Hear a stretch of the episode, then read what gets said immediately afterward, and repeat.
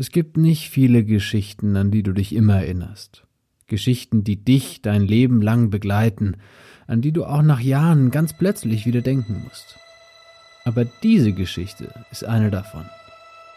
Kinder, die Drogen nehmen, Kinder, die ihren Körper verkaufen müssen. Kinder, die das Leben suchen und nichts anderes als die Hölle finden. Denn das hier ist die tragische Geschichte von Christiane F. und ihrer Clique. Sie sind noch nicht einmal Teenager und trotzdem besteht ihr Leben aus Drogen, Gewalt und Prostitution. Doch selbst in den dunkelsten Nächten am Babystrich geben sie ihre Hoffnung nicht auf. Ihre Hoffnung auf ein besseres Leben als das am Bahnhof Zoo. Wir Kinder vom Bahnhof Zoo. Eine moderne und zeitgenössische Interpretation des Klassikers. Ab 19. Februar nur auf Amazon Prime Video.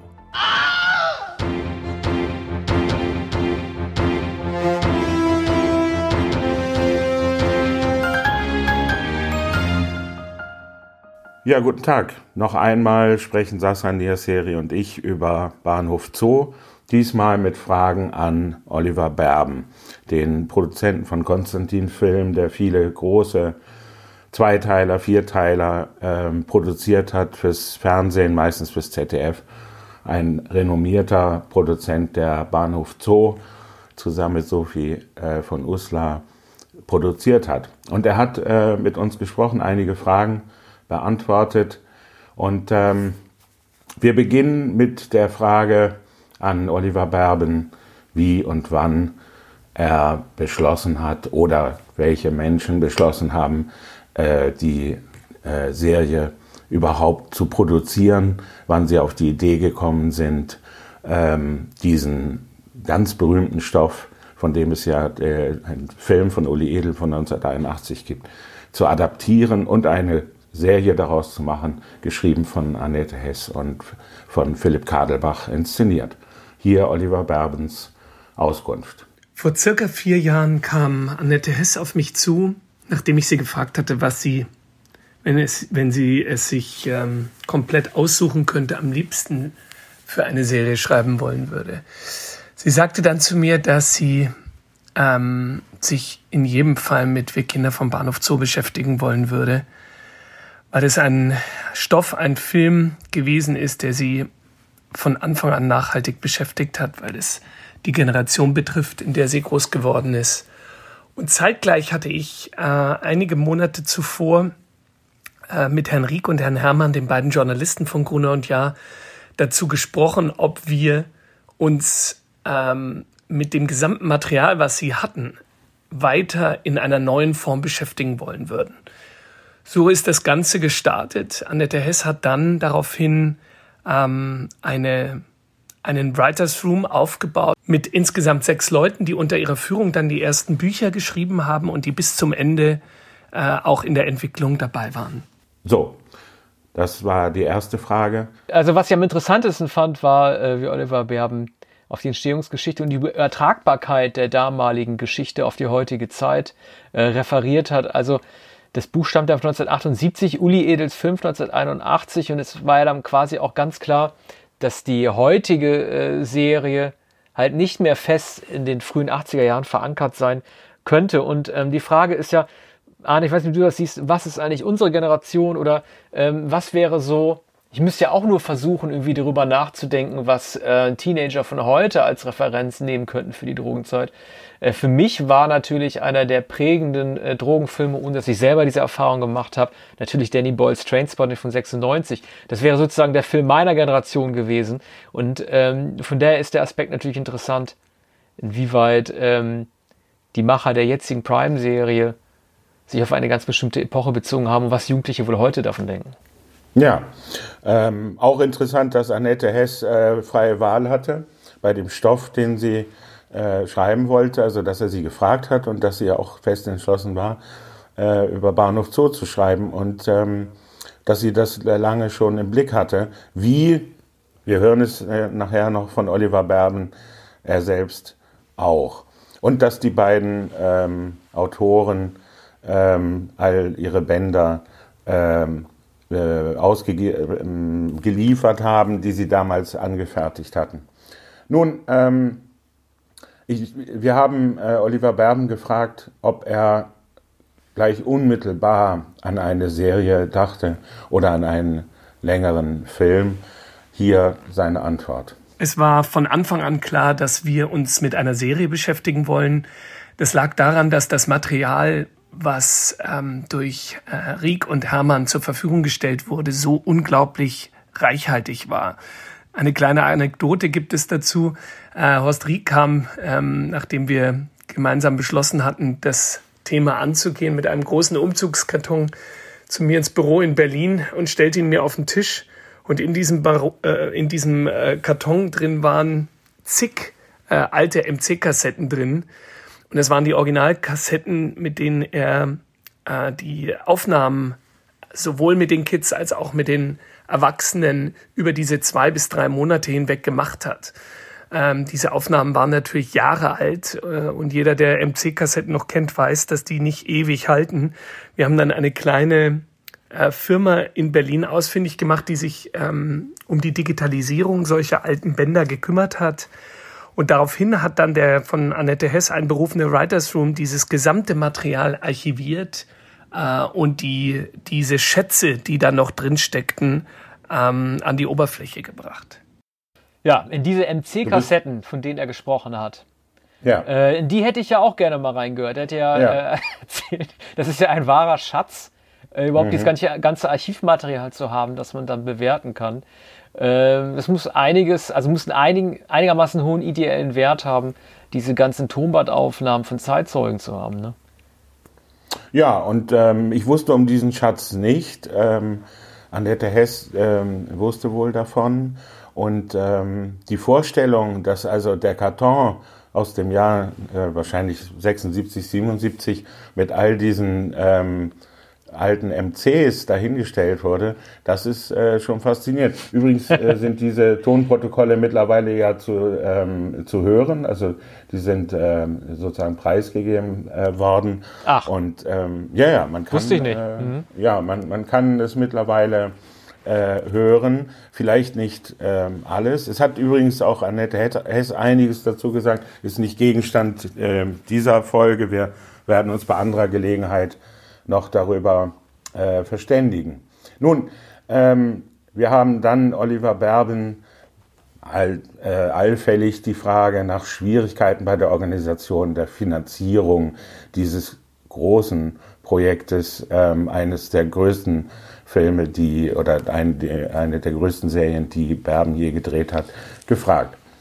Hier Oliver Berben. Schwierigkeiten gibt es bei Serien dieser Größenordnung äh, eigentlich grundsätzlich an allen Ecken und Enden. Zunächst stand erstmal der kreative Punkt im Vordergrund. Was erzählt man, über welchen Zeitraum, mit welchen Figuren und anhand welcher Perspektiven?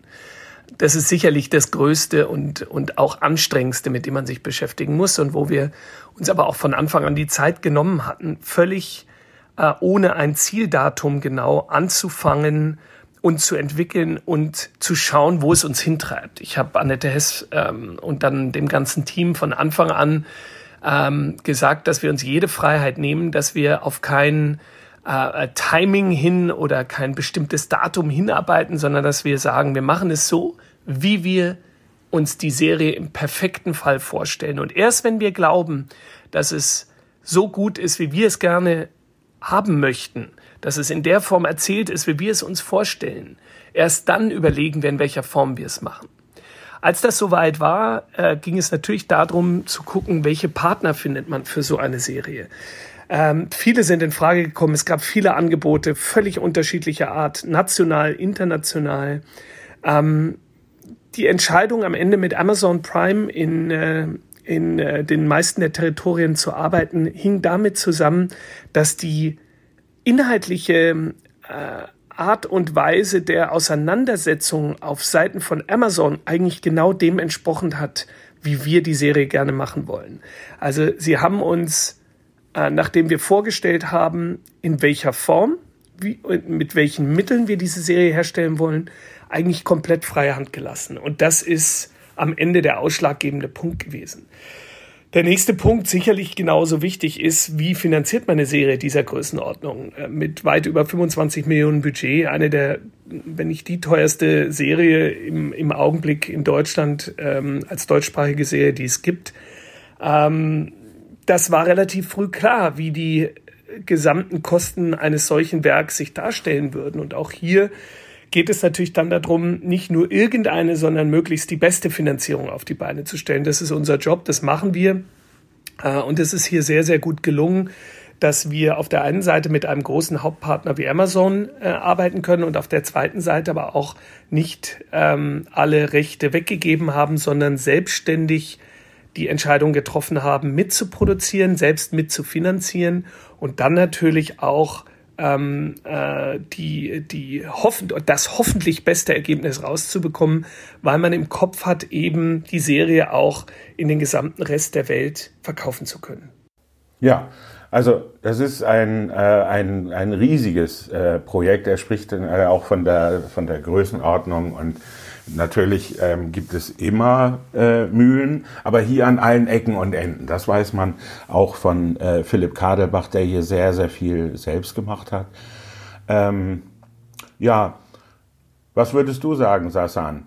Äh, Schwierigkeiten der Organisation der Finanzierung. Es ist ein 25 Millionen äh, Projekt. Ja, weißt du, was das Lustige ist? Ich musste daran denken, bei 25 Millionen, äh, also Oliver Berben spricht ja an, dass es sein könnte, dass es sich um die teuerste deutsche deutschsprachige Serie äh, handelt, die bisher angelaufen ist.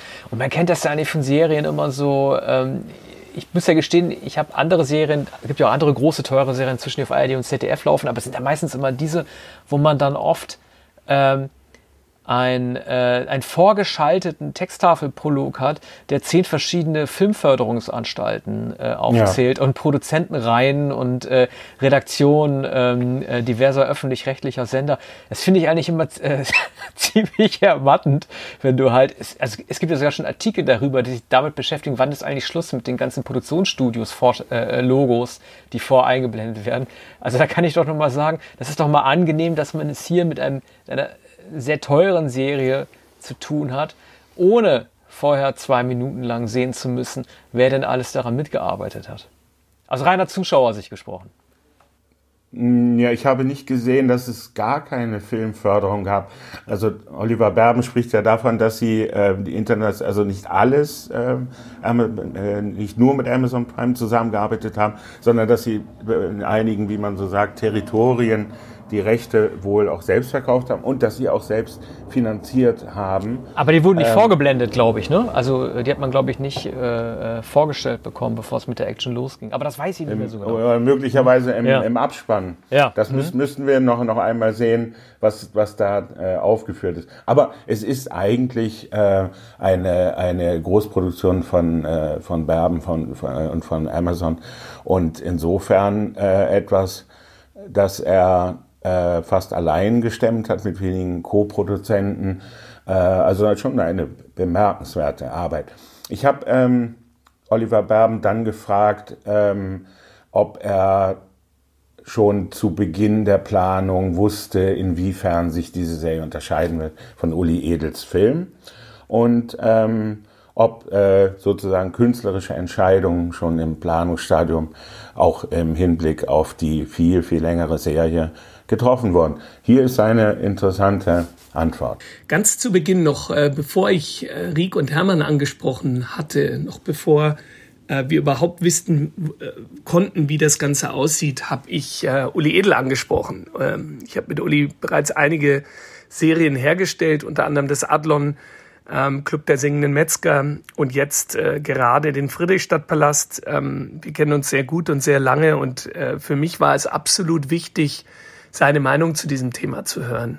Und äh, die, erste, die erste Reaktion, als ich ihm das erzählte, war sofort, äh, Oliver, das musste machen. Äh, ich kann dir sagen, wir hatten so unglaublich viel Material damals, äh, als wir angefangen haben, den Kinofilm zu entwickeln und mussten uns entscheiden, mussten uns für einen, einen Ausschnitt, für eine Richtung entscheiden. Und da war noch so viel mehr da, was natürlich logischerweise in einen Bereich von 90 oder 100 Minuten nicht hereinpasst.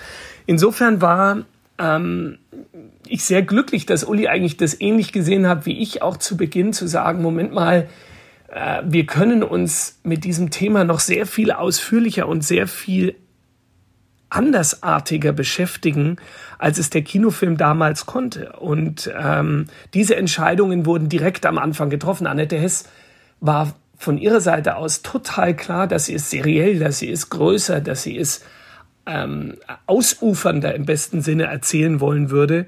Und insofern waren diese Entscheidungen äh, und mussten auch ganz früh zu Beginn der Serie schon klar.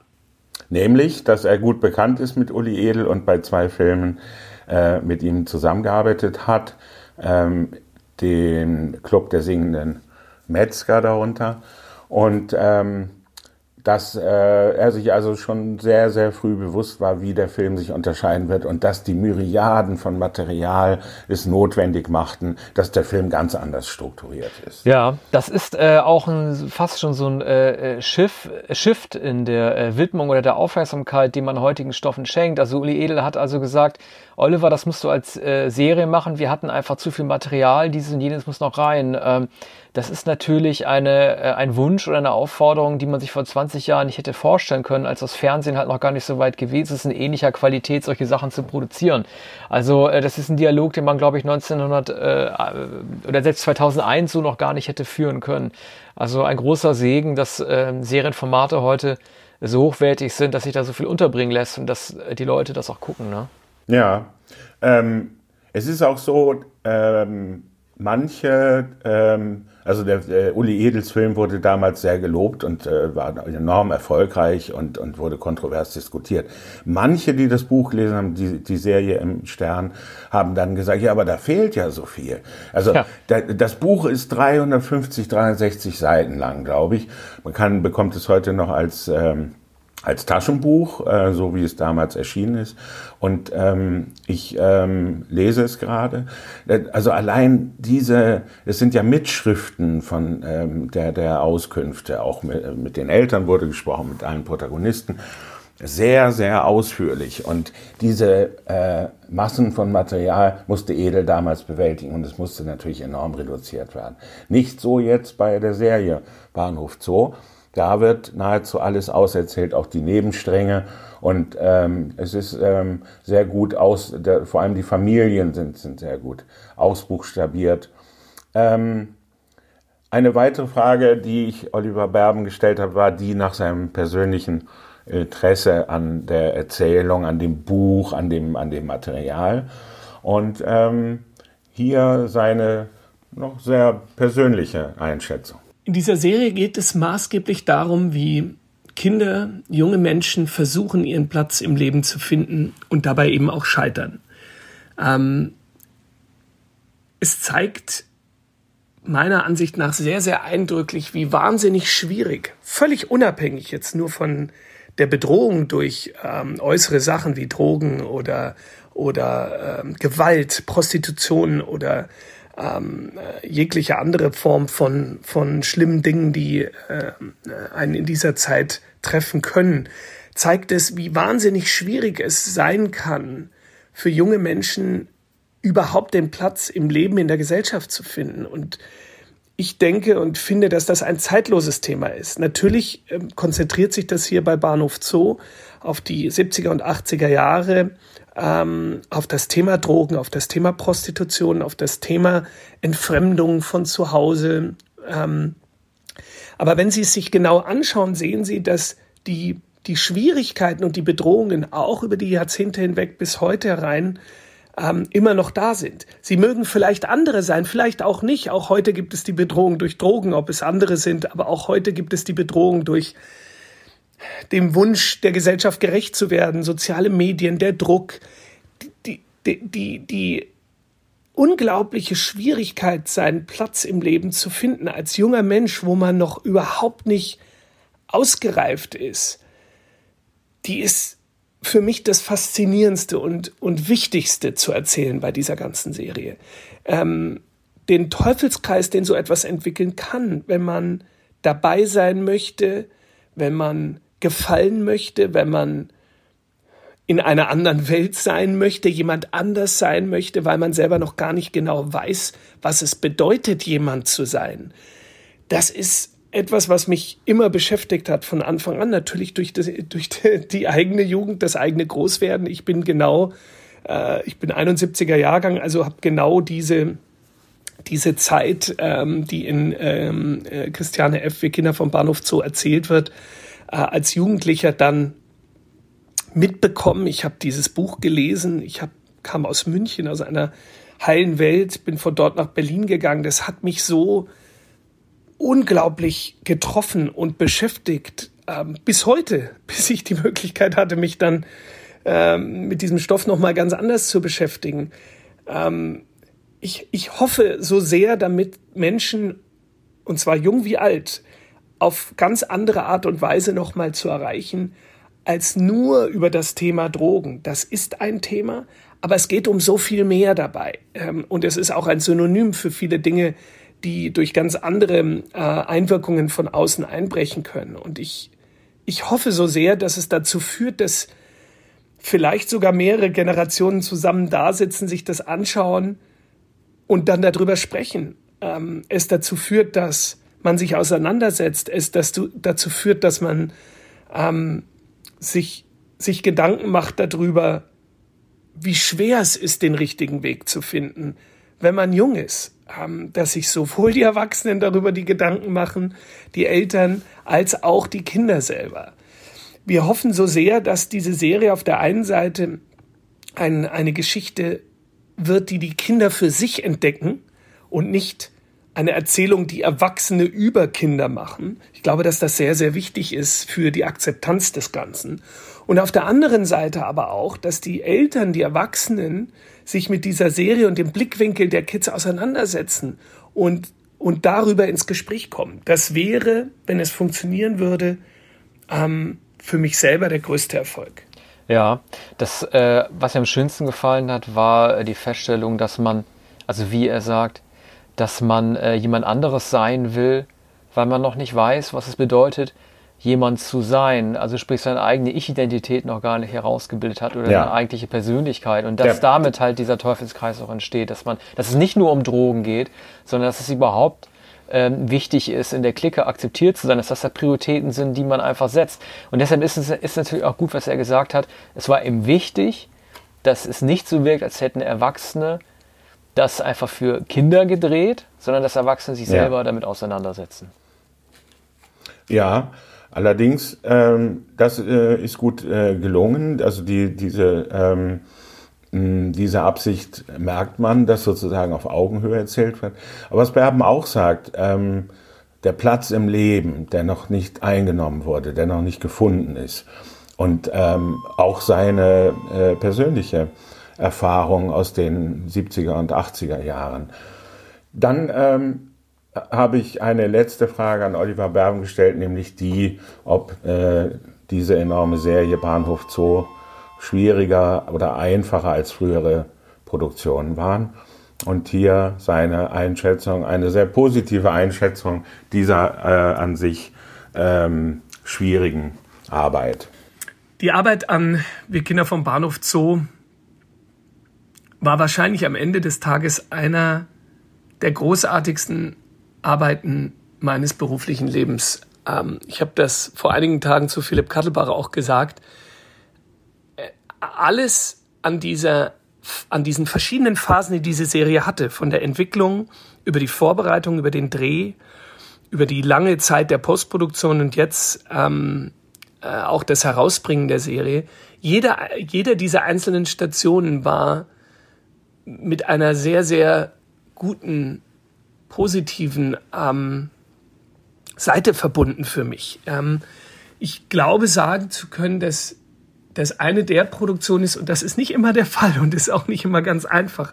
Ich glaube aber, dass es eine der Produktionen ist von mir, wo ich am Ende sagen würde, die ist genauso geworden, wie ich mir erhofft habe und vorgestellt habe, dass sie aussehen sollte zu Beginn, wo man es noch gar nicht weiß. Dieser Zeitraum, in der man sich mh, mm, mit so einer Produktion über, über Jahre beschäftigt, in dem Fall über vier Jahre, da, da passiert so viel. und, und so viele Menschen arbeiten da dran und so viele Eindrücke und so viele eigene Wege kommen damit rein, dass es ganz oft passiert, dass sie eine Vorstellung haben am Anfang und am Ende hat sich das ganz anders entwickelt. Das ist nicht schlimm und meistens sogar sehr, sehr gut. Aber hier ist es so gewesen, dass man eine Vorstellung hatte und am Ende des Tages würde ich sagen, vielleicht ist das aber auch sehr subjektiv von mir jetzt gesagt, würde ich sagen, dass es sich genauso entwickelt hat, wie wie ich mir vorgestellt habe, dass es sich entwickeln sollte. Genauso aussieht, wie ich dachte, dass diese Serie aussehen muss und soll. Insofern ist diese Produktion wahrscheinlich für mich einer der, der zufriedenstellendsten Arbeiten, die ich je gemacht habe. Ja, also er ist ähm, sehr zufrieden mit, äh, mit dem Projekt und äh, so wie es ausgegangen ist. Und äh, dass er sich den Film so vorgestellt hat, das ist äh, erstaunlich, dass er sich äh, den Film so gewünscht hat.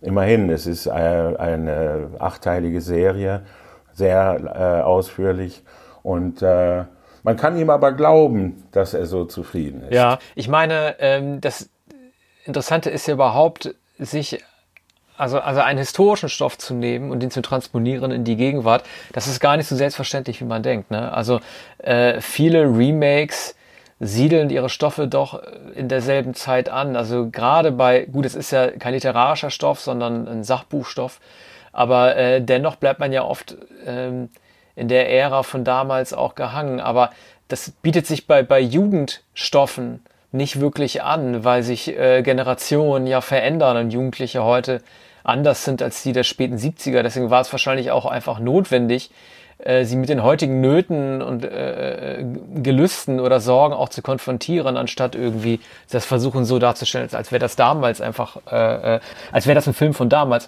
Und deshalb ist es halt, denke ich, denke ich, das, das Mutigste auch an der Produktionsentscheidung, das tatsächlich über verschiedene Zeitebenen anzusiedeln. Ja, das ist also eine, eine Entscheidung, die man ähm, möglicherweise äh, bezweifeln kann oder manche werden unglücklich darüber sein, dass die Situierung eben nicht eindeutig in den 70er Jahren ist. Aber dieses strukturelle Problem hat, äh, hat er ja von Beginn an äh, bedacht. Ähm, wie das künstlerisch gelöst ist, das äh, muss, muss sich jeder ansehen. Also es ist äh, schwer zu beschreiben. Äh, wir haben es schon äh, versucht ungefähr darzustellen, was die Qualität dieser Serie ist und wie dieses, das Problem der Anachronismen gelöst ist. Nun, wir bedanken uns äh, für diese Episode bei Oliver Berben und sprechen demnächst mit den Schauspielern von Wir Kinder vom Bahnhof Zoo. Schalten Sie wieder ein. Vielen Dank. Bis bald.